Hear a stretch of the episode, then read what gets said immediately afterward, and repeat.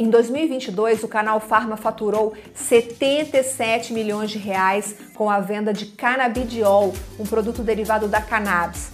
Foi um crescimento de 342% desde 2018.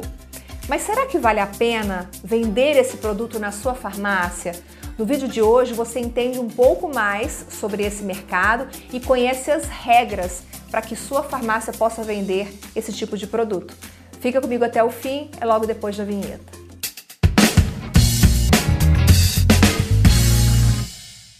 Olá, seja muito bem-vindo, muito bem-vinda ao canal das Coferjas no YouTube. Eu sou Viviane, é um prazer enorme ter você aqui de novo com a gente.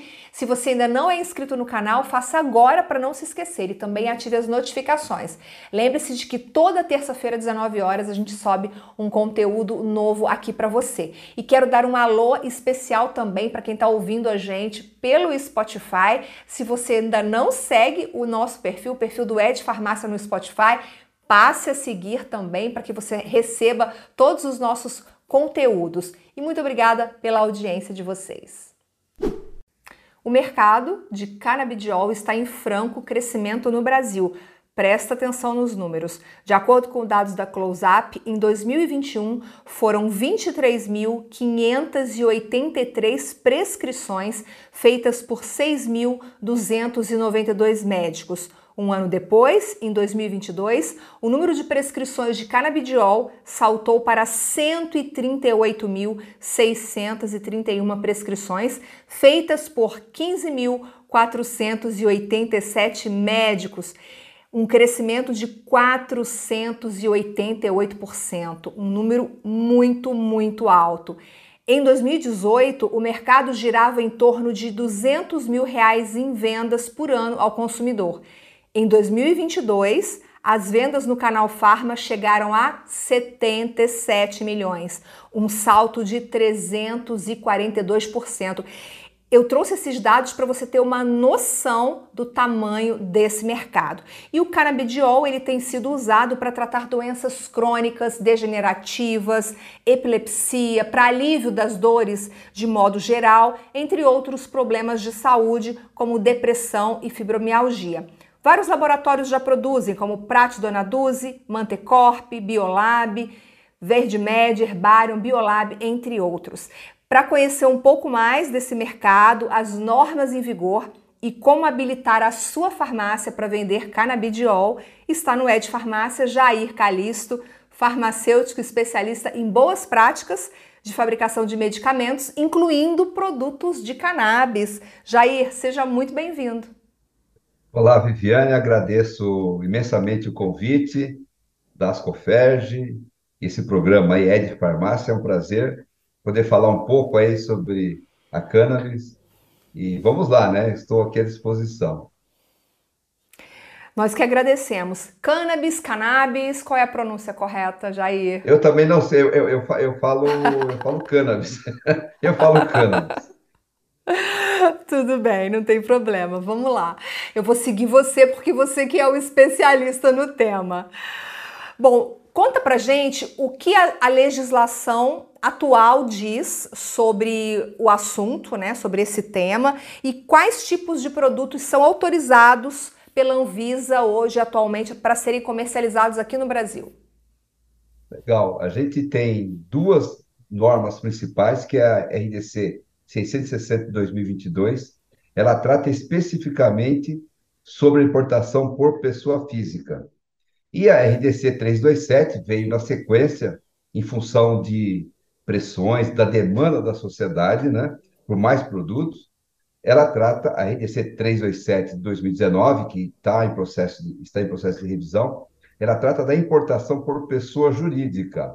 Então, a pessoa, a empresa vai comprar para vender aqui no mercado, no mercado interno, né? Na verdade, a, a norma, é, tanto a 327 como a 660, trata especificamente de dois produtos de cannabis, né? O produto oral e o produto nasal. É só isso que é permitido importar, tá? Todos os demais, formas, as demais formas farmacêuticas não estão contempladas nesse, nessas duas normas inclusive outros produtos que não são medicamentos. Então, aqui nós estamos falando basicamente de, de dois produtos de cannabis, que é o, o oral, então pode ser uma solução, né, uma solução oleosa, que é o mais comum de você encontrar na, nas farmácias ou os importados, ou cápsula gelatinosa, também essa outra forma também é, é utilizada. E o produto nasal é muito utilizado em casos mais extremos, aí para resgate, né, uma produção mais agressiva de alguma enfermidade, por exemplo, epilepsia, etc. e tal, quando o, o, o produto é requerido. Então, só, só essas duas modalidades de essas formas farmacêuticas que são permitidas serem importadas, né? Isso e... que eu queria entender, Jair.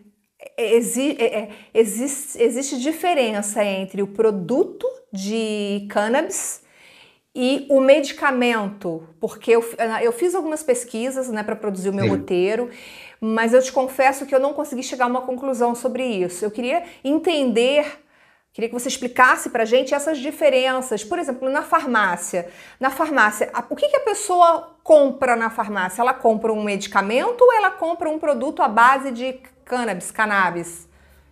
É, isso foi uma, uma definição, uma nomenclatura que a Anvisa estabeleceu para fugir do registro de medicamento.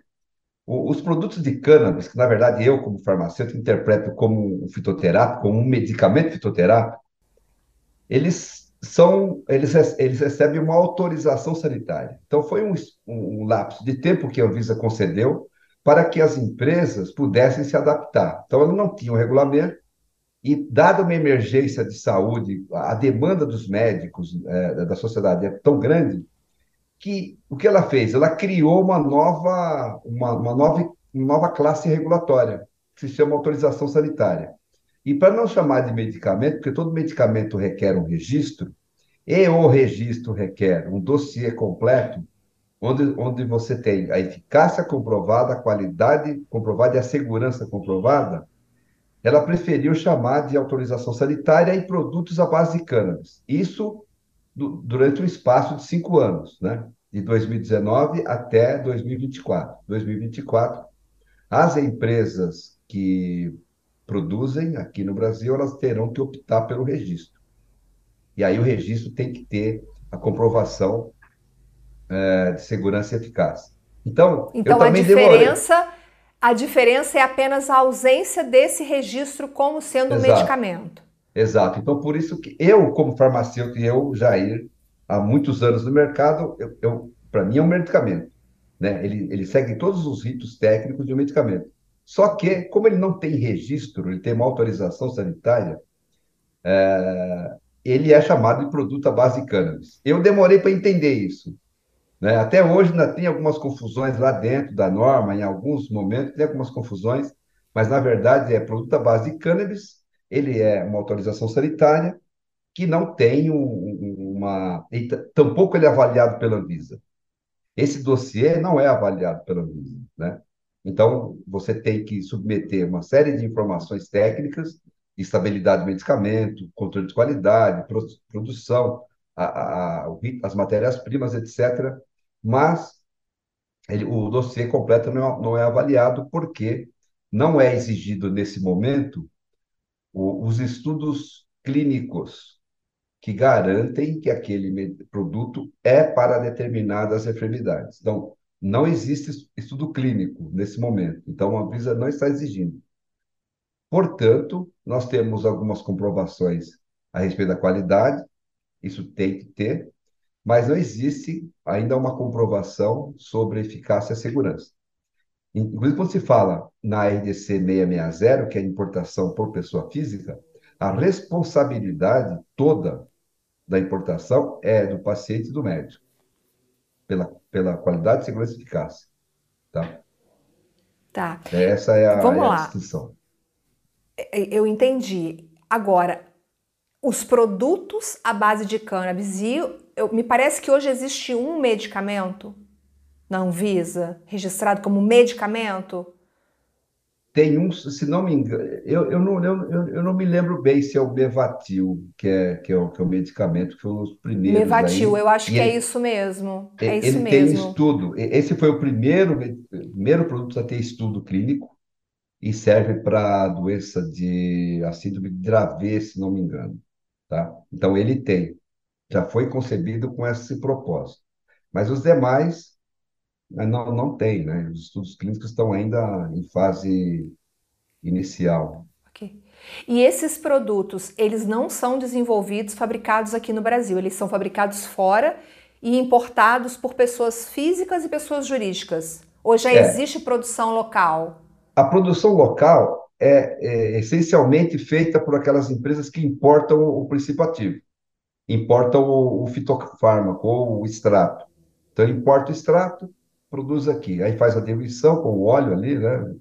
Mas tem indústria farmacêutica fazendo isso? Eu citei algumas aqui no tem, início do tem, programa. tem, tem, Essas tem, indústrias, tem. elas estão produzindo esses medicamentos aqui, no- Sim, esses, esses sim. produtos aqui no Brasil? Sim, a Prate, a Herbarium, eles estão importando o extrato e fazendo aqui. E tem importação direta. Tem, tem produtos que vêm pronto para cá. Por exemplo, você citou algumas empresas aí. Eu não queria eh, ter nenhum tipo de conflito com as empresas, eu não represento nenhuma empresa, mas tem várias empresas americanas que a, a, tem uma base aqui, eles importam o produto e distribuem aqui. Então, vem o produto acabado. Mas algumas estão fabricando aqui no Brasil. Tá? Tem umas quatro ou cinco, se não me engano. Então, ela importa o princípio ativo, que no caso ali seria o fitofarma, é o, é o, é o, é o, é o canabidiol isolado, a gente fala, ou o extrato. O extrato que tem tudo, tem THC, tem tudo lá dentro. Então, ele importa esse extrato e, e fabrica o produto aqui. Então, tem uma fabricação normal. Como uma empresa que importa um IFA para um medicamento assim, um genérico, por exemplo. Você importa amoxicilina. Você fabrica, você embala, você faz todo o processo aqui de qualidade. E a mesma coisa está se passando com algumas empresas, importam o ativo, né, o fitofarma, e tem todo o rito de produção.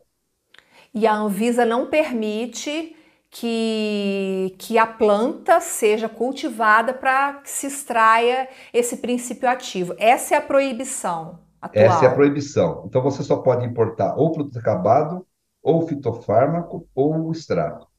Então, flor nunca foi permitido, né? Inclusive, recentemente a Anvisa soltou uma nota, mas eu achei até meio absurdo, porque se você ler toda a legislação desde lá de trás, já não era permitido, né? É que às vezes as pessoas se aproveitam de uma pequeno lapso ali e começam a fazer as coisas, mas não é permitido.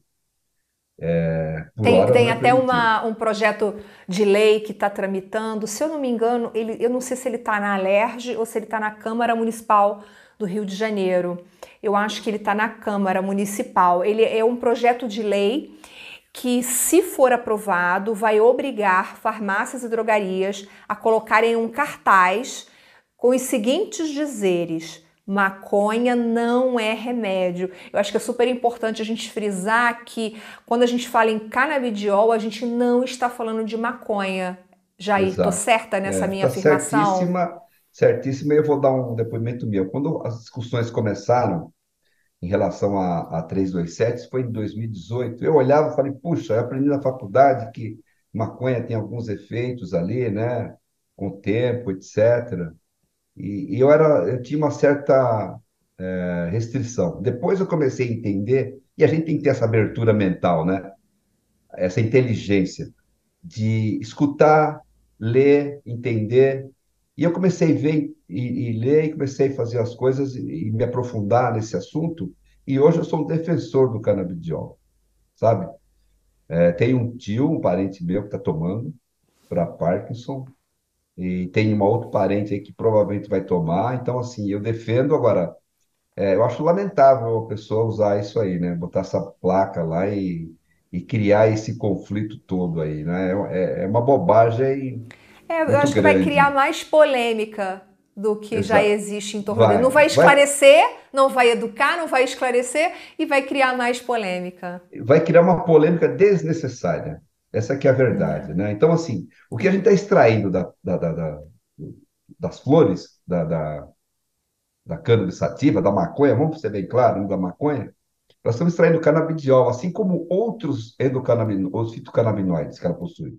Ela tem o tetraidrocannabinol, que é o THC, tem o canabinol, tem o canabigerol, tem canabicromeno, tem N, tem mais de 140 é, fitocannabinoides. Então, tem um, um, resultado que, pelos depoimentos, e eu fiz uma entrevista, Viviane, eu tenho um canal no YouTube que eu entrevisto pessoas, é, pesquisadores, médicos, entrevistamos duas mães. E assim, é notório, quer dizer, não, não é eu, não sou eu que estou falando, não é o, o, o médico, não é ninguém. É a mãe que tinha um problema de anos com uma criança, que a gente sabe que não vai ser curada, mas os, os problemas que ela tinha eram problemas grandes e foram mitigados, foram melhorados em 99% com o uso do canabidiol. Então, você que, que, que contra-argumentação você pode ter é, em relação a isso? Nenhuma. É o depoimento de duas mães. E assim, com centenas de outras, a gente pode buscar por aí no Brasil afora. Né? Então, realmente, colocar essa placa lá nas farmácias, acho que é, vocês aí vão ter que lutar muito, porque isso aí é, um, é, é uma, uma besteira muito grande. Bom, e você que está assistindo a gente, conta aqui nos comentários o que você está achando deste conteúdo e se você tem alguma dúvida também sobre esse tema. Jair, você acha um bom negócio para a farmácia vender canabidiol, oferecer esse tipo de produto? Sim, com certeza. É, é um produto como outro qualquer, né? Guardadas as restrições que é o um produto controlado. Então, não vejo nenhum problema para a farmácia trabalhar com esse, com esse produto. Eu acho até recomendável que Será que tem público para isso? Tem, tem procura. Tem, tem porque. É, a gente mostrou, muito... a gente deu dados aqui na abertura do programa é... que esses dados mostram que as prescrições estão subindo muito. Exatamente. Então, assim, crescendo, né, muito. E assim, a gente tem que olhar também não só o, o prescritor médico, né? O prescritor da, na odontologia, os dentistas estão prescrevendo bastante para, para insônia, para bruxismo, para quem tem problemas na arcada, que interferem no sono, tem dor na arcada porque dorme mal, ou, ou, ou a, a, a, a maxila está um apertando contra a mandíbula, enfim. E, e, e, tem realmente indicação. Veterinário. Existem N médicos e médicas veterinárias que estão prescrevendo. Então, é uma. E não tem medicamento veterinário de cannabis, vamos, vamos deixar claro eles estão usando os medicamentos que são destinados a humanos. Então, é um bom negócio, com certeza. Então, a diferença que está aí é que, que esses medicamentos são controlados. Então, se ele tem lá é, Eu ia te perguntar ele... isso. Eu ia te perguntar sobre as regras. Quais são as regras? que a gente pode até entrar agora nesse tópico. Quais tá. são as regras as, é, é, é, relacionadas à venda de canabidiol da farmácia. O que, que ela precisa. Vamos supor, eu, eu tenho uma farmácia, eu quero vender canabidiol. O que, que eu preciso fazer? Eu preciso de autorização da Anvisa, eu preciso da autorização da Vigilância Sanitária. O que, que eu preciso fazer para começar a vender o produto? É, a empresa precisa ter uma, uma, uma AF, AE, tá? Porque a AE é uma autorização para trabalhar com medicamentos controlados. Então, primeira coisa, ela tem que ter a AE. Normalmente, a maioria das farmácias, nem todas, obviamente, ela já tem uma E. Você tem que ter uma AF, que é para permitir as suas atividades ali como farmácia, né? E ter uma E. Muitas farmácias têm a E porque ela vende produtos controlados.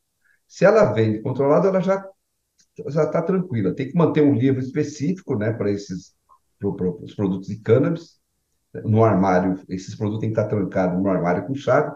Ela já faz isso por conta dos outros medicamentos controlados que ela tem.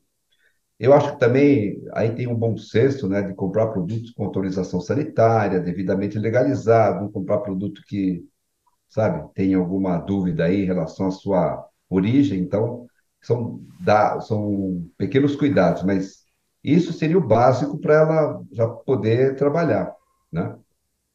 E em relação à dispensação, em relação à dispensação desses produtos, é, são as mesmas regras Relacionadas ao controlado, Re, retenção de receita, é tudo igual. Retenção de receita, tem uma receita específica para isso, manter lá esse produto trancado com chave em poder de funcionários específicos, não são todos, que tem que ter essa é, autorização para mexer nesses produtos controlados. A indústria também tem isso, né? Os, os, a matéria-prima e o produto controlado também é bem segregado na indústria. É, verificar a temperatura de armazenamento desses produtos, né? Tem que dar uma olhada se for, se o caso for um produto refrigerado, manter numa, numa refrigeração ou não, então. E apenas, e aí tá, né? É, somente farmacêutico pode dispensar produtos à base de cannabis. Tem uma, um regulamento do, do Conselho Federal de Farmácia atribuindo isso. Então, é, é, a mesma coisa, né? E acho que também, aí vamos, vamos avançar um pouco mais, né? O, o, farmacêutico está lá fazendo essa dispensação, tem que acompanhar o paciente, né? Ele tem que ajudar o médico, verificar se a dosagem está correta, verificar se esse paciente, é, na verdade, um cadastro dele, né? Com, com o telefone e tudo mais, para acompanhar esse paciente, ajudar o médico, né? Verificar se ele está é, tendo melhoras, se não está tendo, se ele está tendo algum efeito adverso, porque isso ajuda o médico a ir aprimorando a, a dosagem. Hoje a gente sabe que os medicamentos, os produtos à base de cannabis, não tem uma dose específica. O médico vai, gota a gota, ele vai lá é, implementando aos poucos até atingir um patamar adequado de dosagem para atingir aquele efeito. E nesse ponto, eu acho que o farmacêutico presta um trabalho muito, muito, muito precioso, né? Ele pode ajudar imensamente o médico nessa é, adequação dessa dosagem, né? E farmácias de manipulação, elas podem vender canabidiol? Não. O que acontece hoje é que tem algumas farmácias entrando com, na justiça e obtendo aí uma liminar com o direito de manipular. Então, ah, inclusive na 327 já deixa bem claro, né? Está bem claro. É, manipulação não, é, produtos Mas por que, Jair? Por que a manipulação ficou de fora da autorização da Anvisa? Eu acho que assim, foi um, é, um momento. É, vamos retroceder ao momento, né? Havia uma, uma expectativa grande da sociedade, isso por conta também de algumas mães que entraram na justiça com direito de importar, isso foi em 2014, então, tem algumas, algumas mães aí que, que são pioneiras nesse, nesse, nessa abertura do mercado, né? Elas são famosas. E elas entraram na, na, na, na justiça com o direito de importar o produto, até plantar. E, e, conseguiram. Mas a coisa foi assim, tomando um corpo, de maneira que a Anvisa não teve outra alternativa senão é, emitir uma, uma, uma resolução que era 17 de 2015, foi a primeira. Depois foram várias outras até chegar nessa 660 de 2022, permitindo que o paciente importasse. Com algumas regrinhas lá, mas bem leve para ele poder importar rapidamente. E, na sequência, 327, que é importação por pessoa jurídica. Só que é, é, as coisas assim não estão muito claras e, e, nesse naquele momento eles preferiram restringir o uso em farmácia. Obviamente, permitindo algumas formas farmacêuticas a serem importadas. Eu acredito que a coisa vai evoluir na medida em que a, Anvisa modificar a 387, é, é capaz que ela permita aí a, a manipulação. Agora, aí eu, eu quero fazer um, um, um, uma observação, né? Pelo tempo que eu estou é, estudando esse assunto, pelo tempo que eu estou vendo, é, tem uma análise a ser feita. Então, a, a farmácia, para manipular, ela teria que ter aí uma, uma análise do teor daquilo que ela está produzindo para o médico poder receitar a dosagem. Nós não temos uma dose correta hoje. O médico vai tentando ali, gota a gota, para adequar a, a, a, o efeito em cada um dos pacientes. Nesse momento, me parece que o efeito ele é muito personalizado.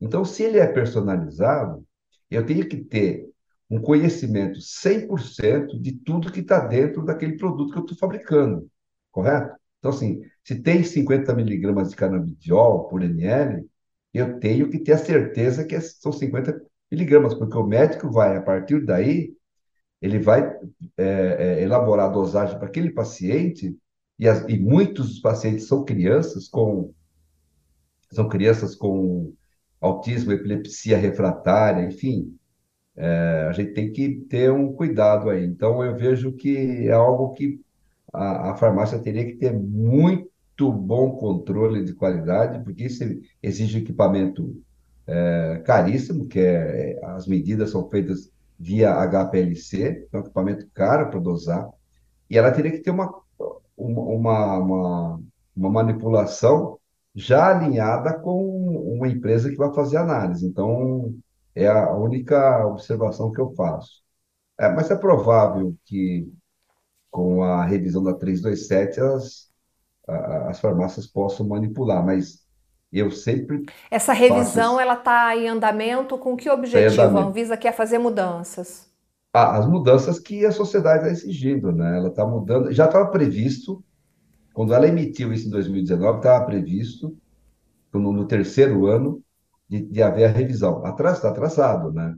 Porque seria em 2022 e já está atrasado e, e mas é, vai sair, vai sair mesmo porque em 2024 as empresas que é, fabricam aqui no Brasil elas vão ter que optar pelo registro do produto que tem um rigor um pouco para maior. que seja então, um, para que deixe de ser um produto e passe a ser um medicamento, conforme exatamente. você então, explicou assim, no início do tem, vídeo. É, eu tô, assim, eu acredito que essa 327 vai ter uma prorrogação, viu? porque tem muita coisa ainda para ser feita. Eu não sei se todas as empresas vão ter estudos clínicos para ser apresentados. Então, é tudo novo, é tudo muito novo, as coisas. Exatamente, tão... é tudo muito novo. Então a gente também avisa, veja bem, ele como órgão regulador, é, eu entendo essa preocupação, porque como é tudo é novo, e não tem muita informação científica ainda assim comprovada, né? Ali com, com o estudo clínico, a Anvisa ela pode até e, e, o, e, o, Ministério Público fica em cima deles o tempo inteiro, como um órgão que está relacionado à saúde. Então, tanto para um lado como para o outro, né? E eles têm que tomar uhum. cuidado. Por isso que eu vejo essa, esse pé no chão aí da, da, da Anvisa em relação a esse assunto. Mas na medida que isso tiver mais conhecimento e, e os PLs que estão lá no Congresso é, tiverem talvez uma aprovação, né, que eu torço para que tenha aprovação, para que os outros produtos possam, possam ser incorporados aí no, no, mercado brasileiro, como cosméticos, suplemento, tecidos, roupas, né, e, e tudo mais. Ah, então a gente pode até fazer um outro programa falando sobre todas essas possibilidades, né? Do Opa, que, seria, que, mais seria pode... maravilhoso, porque, porque tem. É, existe, é, o tema, até... o tema é, é, é, é, grande, né? Quer dizer, o tema é extenso, há é muito é que se falar sobre o tema.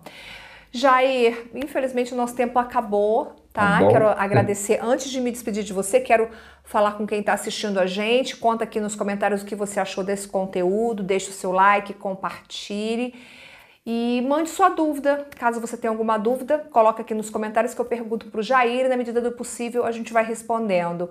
Agora sim, Jair, quero agradecer a sua presença aqui mais uma vez. Obrigada por compartilhar o seu conhecimento. Muito obrigado, eu que agradeço a oportunidade. Eu fico à disposição para outros programas. Eu, eu gosto de compartilhar o meu conhecimento, aquilo que eu sei, né? Tem coisas que eu não dá para saber tudo, mas é, é, foi um prazer imenso conhecê-la, conhecer a associação de vocês, e eu fico à disposição. Olha, o canal do Jair já está aqui na descrição do vídeo, ele também produz conteúdo sobre esse assunto, vale muito a pena você acompanhar também, assim como você acompanha o Ed Farmácia. Um agradecimento também para quem está ouvindo a gente no Spotify, obrigada pela sua companhia, obrigada a você que está aqui no YouTube com a gente. Eu te vejo no próximo programa, até lá, tchau, tchau.